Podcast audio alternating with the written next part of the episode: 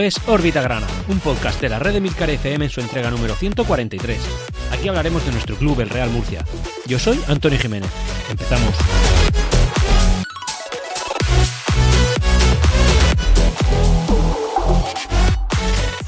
Y hola, bienvenidos a todos una semana más, una, yo creo que podemos decirlo ya, una mala semana más, en la que el Real Murcia en casa no ha sido capaz de perder contra un equipo que está en la parte baja de la clasificación y que además ha jugado 20 minutos con uno menos.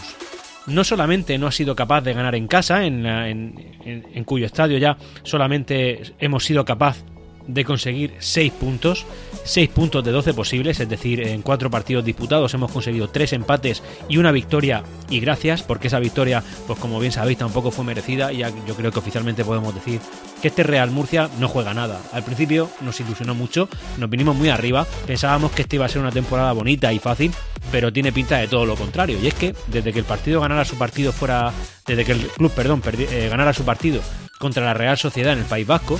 Eh, desde entonces el Real Murcia no levanta cabeza y, solamente ha cosechado derrotas, este, eh, este empate y por supuesto eh, una victoria que como digo pues fue un poco de un poco de Jauji, ¿no? que vino, vino por suerte. La verdad es que ha sido un resultado decepcionante, pero es acorde a lo que hemos visto en el terreno de juego. Y es que el Real Murcia ha salido con una alineación totalmente eh, nueva, prácticamente nueva, habiendo seis cambios respecto a la alineación de la, de la jornada anterior. Parece que estemos en pretemporada, parece que este Real Murcia aún no esté formado, que no sepamos a qué jugamos, que no sepamos qué poner y que no tengamos un objetivo claro. La verdad es que empieza a resultar eh, un poco decepcionante, un poco desesperante y es verdad que se van erigiendo ya voces pues todavía más intensas con el tema de la salida de, del entrenador de Mario Simón. Y es que eh, el equipo durante este partido ha tenido que soportar al menos tres pitadas a lo largo del encuentro sobre todo pues al final del todo cuando el, cuando el árbitro pitó el final del partido que además iba eh, precedido de una ocasión clarísima con incluso un golpe en el, en el travesaño del, de la portería grana por la cual pues el Real Unión de Irún fácilmente se podría haber llevado el partido, aún como digo, llevando 20 minutos jugando con un, con un efectivo menos. Este partido he tenido la suerte de compartirlo con la gente del, del Sanedrín Grana Alex Cano y José. Y nada, oye, pues eh, muchas gracias por, por el ratillo, lo hemos disfrutado bastante y por supuesto, pues yo aquí, desde aquí, quería recomendaros que lo que os suscribierais o que siguierais la cuenta de Twitter arroba Grana, donde ahí podréis escuchar un Spaces que hacen puntualmente todos los domingos por la noche, todos los domingos que ha jugado el Real Murcia. Antes lo hacía a las diez y media, ahora lo han pasado a las diez, quizá, quizá cambien el horario, pero rondará esa hora, así que seguidlos, que son spaces de Twitter, ya sabéis, eh, audio en directo, donde además os dejarán participar y seguro que pasaréis un buen ratillo.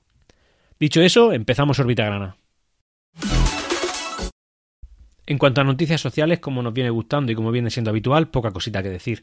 La primera, que hemos llegado, bueno, ya se ha cerrado la campaña de abonos, lo hizo el, el último día, bueno, el partido anterior que jugamos en casa contra la Sociedad Deportiva Logroñés y en ese partido al final se anunció que lo que habíamos logrado es, es la buena cifra de 11.116 socios. Es la tercera mejor campaña de abonado del siglo XXI del Real Murcia. Esto es una estadística que nos trae número grana, en la cual, pues eh, durante este siglo XXI, la mejor cifra fue lógicamente la temporada 2007-2008 con 25.000 abonados. La segunda fue en segunda división, justo la de después, con 16.500 abonados. Y la tercera, pues eh, digamos que es esta, digamos no, es esta, 11.116 abonados. Luego ya posteriormente pues nos encontramos dos más de Segunda División B, muy cercanas en el tiempo a este año, que son 10.877 y 10.775, temporadas 19-20 y 18-19 respectivamente, y luego ya las de Segunda División posteriores a ese descenso que sufrimos en Primera División. Justo la de después, como digo, es la segunda mayor cifra, esta Primera División, descendimos a Segunda, la segunda mejor cifra, 16.500, y después ya pues empiezan a ir las siguientes, que son 10.175, 10.002, y 9.970 en la 2006-2007, que está en la anterior al ascenso a eh, Primera División. Bueno, para que os hagáis una idea, pues eh, creo que contextualizando con lo que es la afición del Real Murcia, esta cifra es bastante meritoria. Estamos en la tercera categoría y lo que hemos conseguido es, pues, la segunda, la, perdón, la tercera mejor cifra y además creo que es una cifra que con la que podemos, eh, en fin, congratularnos. Además, esta buena cifra viene, viene acompañada de una buena información, la verdad es que es nostálgica para nosotros y bonita, en la cual, por nuestro estadio, en el que no vamos en general tan mal como yo suelo pensar que vamos, aunque bueno, esto es otro empate más, no lo que hemos hecho, bueno, pues nuestro campo cumple 16 años. Así que, oye, felicidades a nuestra nueva casa, ya no tan nueva, ¿no? 16 años es casi mayoría de edad y un estadio que, empieza a tener ya pues sus grietas y que, y que por desgracia no está tan bien mantenido. Y aquí está una pequeña crítica al tema del ayuntamiento y al club que parece no hacer lo que este estadio merece, pese a que también es verdad que la élite ha estado pues eh, un año, ha estado básicamente un año. Y luego también ya para ir terminando con la parte eh, con la parte un poco más social del podcast, eh, decir que el tema de, de, Agustín Ramos y Felipe Moreno va a ser recurrente porque siempre viene algo y en este caso es que parece que la Junta de Accionistas se va a adelantar a noviembre para dar paso a que Felipe Moreno pueda formar parte de la, de la directiva grana. Así que eso es una cosa que va a suceder en breve y que además pues traerá consigo un montón, montón de novedades. Además, destacable de los dirigentes granas, decir que esta semana Onda Regional de Murcia, a través de su cuenta de Twitter, eh, bueno, pues eh, publicó una serie de declaraciones que Agustín Ramos le dijo a los jugadores después del primer entrenamiento de esta semana. Y una parte de estas declaraciones, de, estas, de este comunicado, ¿no? Que le hizo a los jugadores, sí que es verdad que nos puede preocupar un poquito. Lo primero que les dijo es hay que estar arriba, también que tenemos muchas expectativas, todos nos estamos arriesgando mucho, debéis ir a muerte y también que dos derrotas no os hagan mella. Bueno, eso es lo que dice Agustín Ramos y de, todos estos, de todas estas frases que él, eh, en fin, pues verbalizó, decir que hay una parte que a mí me hace cuestionarme algunas cosas. No, no demasiado, ¿no? Porque al final sí que es verdad que el dinero lo está poniendo, pero también es verdad que dice, todos nos estamos arriesgando mucho.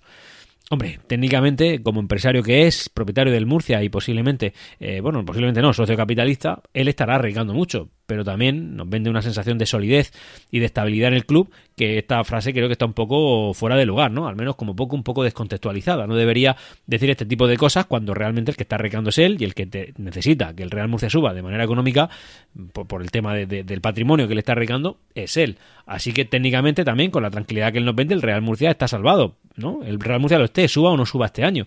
Evidentemente, bajar sería una desgracia absoluta y a saber si eso las arcas granas podrían soportarlo, porque cuánto, cuánto dinero no se iría en ese caso, en caso de un posible descenso, cosa que yo creo que está muy lejos ¿no? de nuestra realidad diaria, pero sí que es verdad que, que, bueno, que, pese a que todos queremos subir, decir que el Real Murcia si no sube, nos estamos jugando mucho, pues me parece que está un poco fuera de lugar. Vamos a hablar ahora de la parte deportiva del podcast y desgraciadamente la parte que menos me apetece hacer, con la que menos voy a disfrutar y en la que pocas cosas bonitas voy a poder decir, porque es que lo que se ha visto lo has visto tú y lo ha visto cualquiera que haya acudido al estadio Enrique Roca ayer por la tarde. Decir, lo, bueno, lo primero, antes de nada, las, noticias, decir que, que, el lunes día 24 a las doce y media de la, de la mañana se celebrará el sorteo de la primera eliminatoria de la Copa del Rey, entre la que estará eh, nuestro Real Murcia. Entrarán 16 equipos de primera división y al final serán un total de 55 eliminatorias a partido único que se, que se disfrutarán, que, perdón, que se jugarán entre el fin de semana del 12 y 13 de noviembre. Y ahí es donde el Real Murcia empezará su periplo por la, por la Copa del Rey.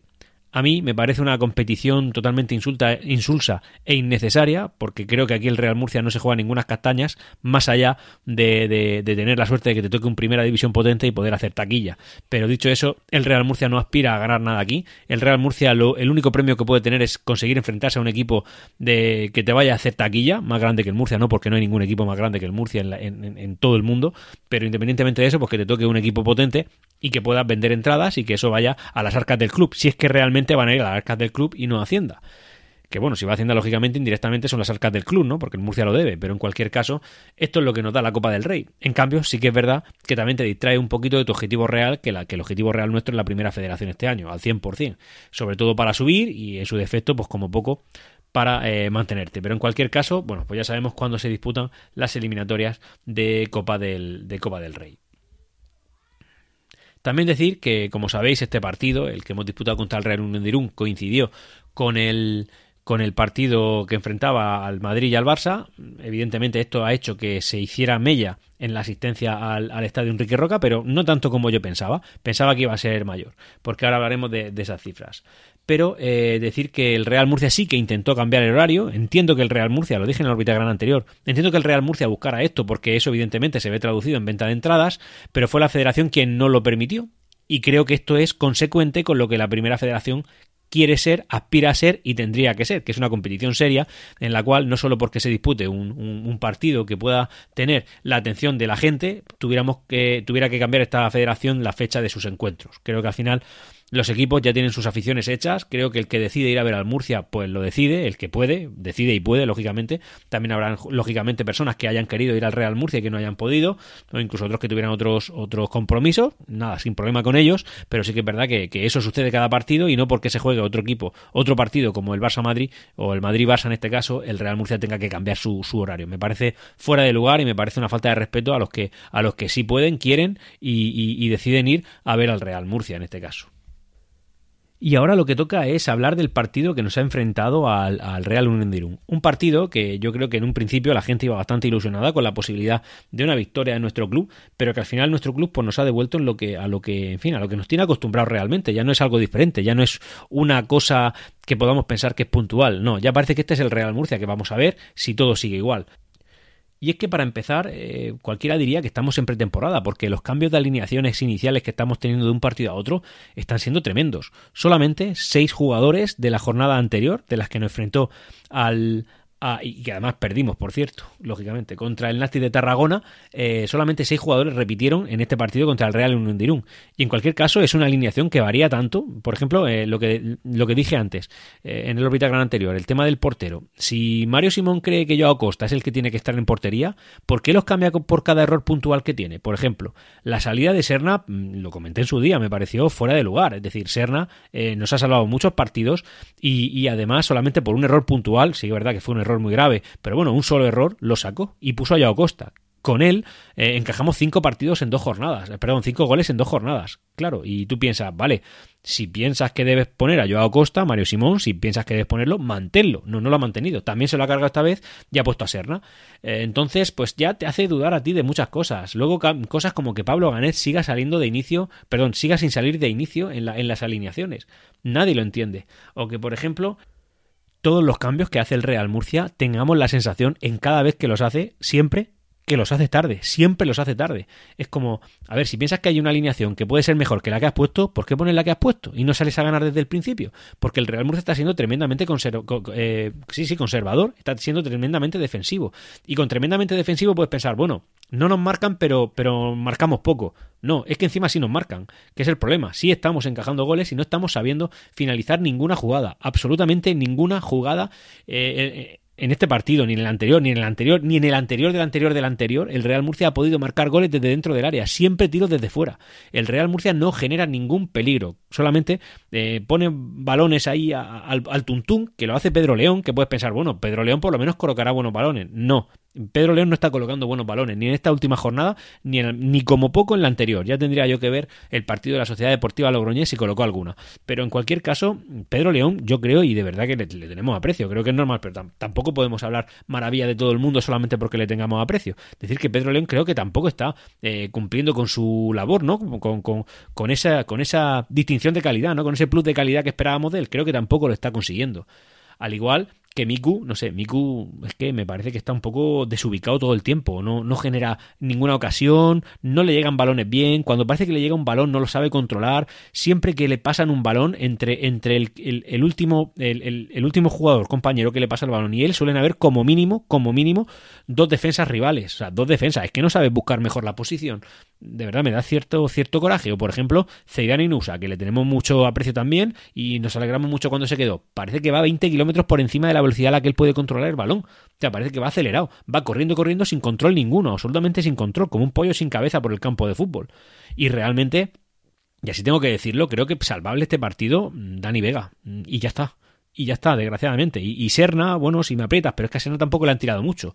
Sí que es verdad que al final del partido, por cierto, que casi nos meten un gol ahí que no se lo esperaba nadie, cuando llevaban 20 minutos jugando con uno menos, bueno, es que podríamos haber perdido el partido y, encima, no sé, encima estamos todos muy contentos. Y creo que no, creo que ya el Real Murcia empieza a estar en una posición en la que se hace difícil mantener las cosas como están.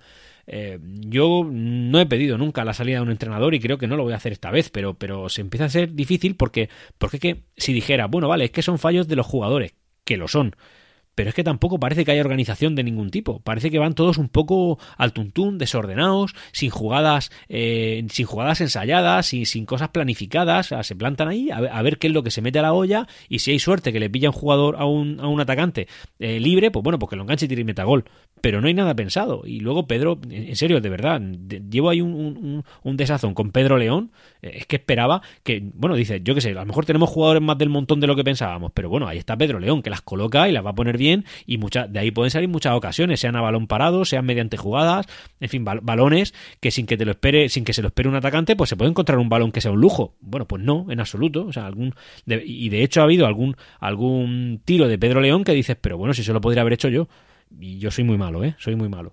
Decir, bueno, eso, entiendo que que no, que esto no es lo que esperábamos del Real Murcia. De hecho, como he dicho, el Real Murcia se ha llevado varios pitidos eh, a lo largo del partido, sobre todo al final y sobre todo tras, tras esa ocasión que el Real Unión de Irún podría haber metido perfectamente.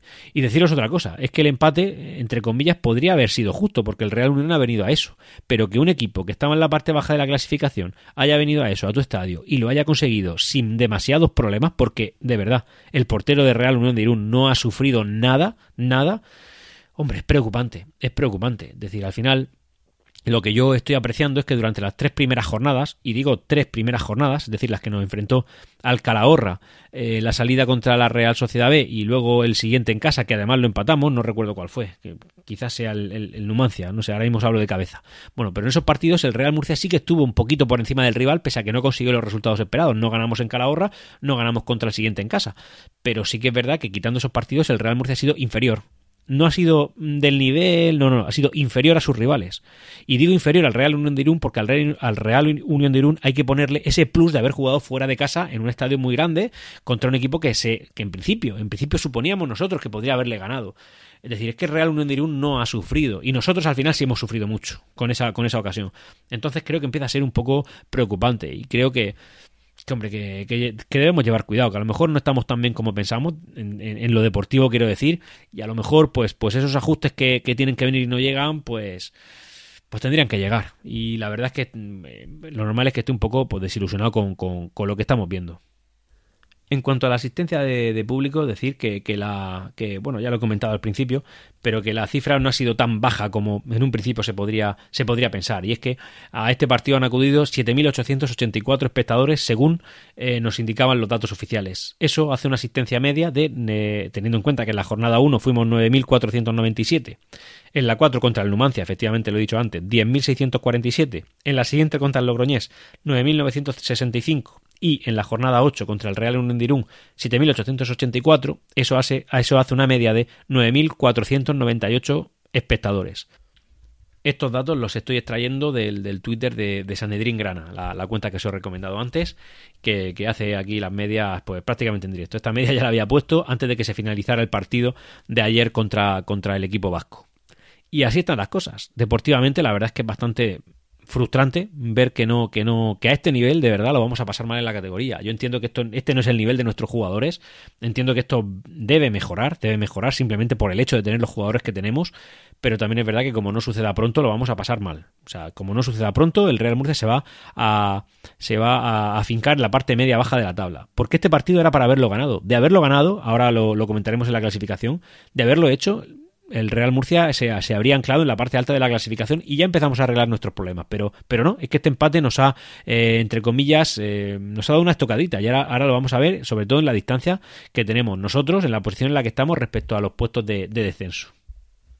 Y ya en este punto, pues yo creo que lo que, que lo que es lo suyo es hablar de bueno, pues los resultados que se han dado en el grupo segundo de Primera Federación. Los comento. Amorevita 3, mm, Athletic Club B, nuestro próximo rival, 0. El Dense 3, eh, Sociedad Deportiva Logroñés 1. Intercity 2, Osasuna B 1. La Nucía 1, Atlético Baleares 1. Calahorra Numancia empate a 0. Real Murcia, Real Unión empate a 0. Y Unión Deportiva Logroñés 0, Cornellá 1. Eso nos da como resultado una clasificación en la que el Real Murcia está fuera de los puestos de playoff. Eh, cosa que ha sucedido más tarde de lo que parecía en un principio que debía ser, habida cuenta de cómo, de cuál está siendo nuestra trayectoria. También hablaremos ahora por fin ya del tema de las rachas que estamos teniendo en los últimos cinco partidos. Y es que el líder es el Eldense con 19 puntos. Segundo, Castellón, 17 puntos. Tercero, Alcoyano, 16 puntos que se va desinflando. Cuarto, Cornellá, que hace dos jornadas estaba en la parte baja de la clasificación, 13 puntos. Quinto, cerrando puestos de playoff, Intercity con 12 puntos. Que está empatado con el sexto, Real Murcia 12 puntos y séptimo, Numancia también 12 puntos. Octavo, Real Sociedad B 11 puntos. Noveno, Barcelona B 11 puntos. Que esto, esto eran buenísimos cuando jugaron contra nosotros, por cierto. Décimo Osasuna B 11 puntos. Undécimo Unión Deportiva Logroñés 10 puntos. Duodécimo Sabadell 10 puntos. Nuestro próximo rival, decimotercero, también con 10 puntos. Decimocuarto, estos también eran buenísimos cuando jugaron contra nosotros. Nastic 9 puntos. Decimoquinto, Real Unión 9 puntos, nuestro rival, el cual nos habría empatado de haber ganado en la nueva, en la nueva condomina. Y ya en puestos de descenso, decimosexto, Sociedad Deportiva Logroñés 9 puntos, decimoséptimo, Morevieta 8 puntos, decimoctavo, Baleares 7 puntos, decimonoveno, Calahorra 7 puntos y colista vigésimo, La Nucía con 7 puntos.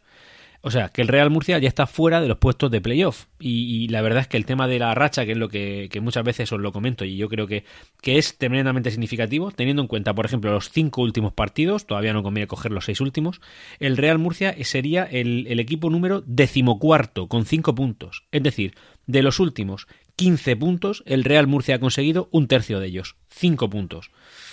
Hombre, da miedito, ¿no? Da miedito, teniendo en cuenta además que el juego que estamos desarrollando pues es bastante pobre, es bastante pobre. Tan pobre como que no somos capaces de ganarle a equipos que, que, están fuera de nuestra liga, es decir, o incluso nuestra propia liga, no lo somos. De hecho, por contextualizar nuestra posición, decir que es verdad que estamos empatados con, con los puestos de playoff, en este caso el quinto puesto, con el que, lo, que ahora mismo lo tiene el Intercity, pero también es verdad que con 12 puntos tenemos tan solo 3 puntos más que los que están en puestos de descenso, en este caso lo marca la Sociedad Deportiva Logroñés, solo 3 puntos. La, clasificación está tremendamente comprimida, tremendamente comprimida. Este partido hubiera sido buenísimo que lo ganáramos porque nos habríamos puesto con 14 puntos y lo habríamos hecho en el cuarto puesto, ya marcando ciertas distancias con la, eh, con la parte media y baja de la clasificación. Por tanto, pues esta jornada ha sido eh, bastante negativa para el Real Murcia.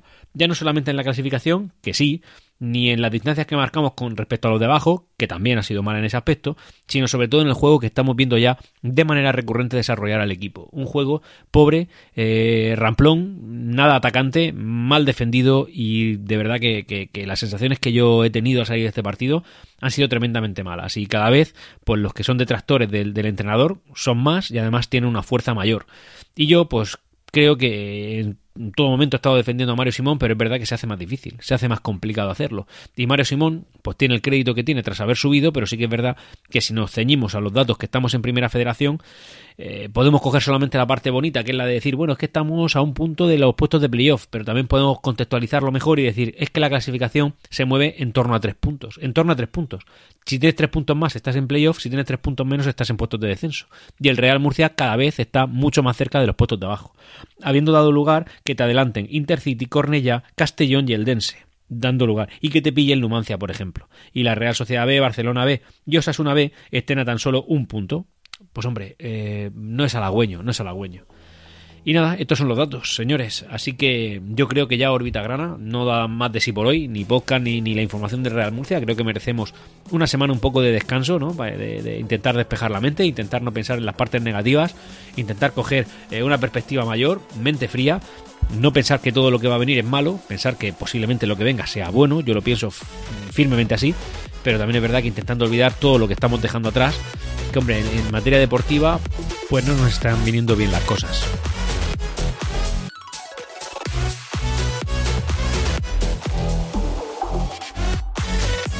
Hasta aquí Órbita Grana. Puedes ponerte en contacto conmigo a través de Twitter en arroba Grana y también en Discord en emilcar.fm barra Discord. Hasta pronto.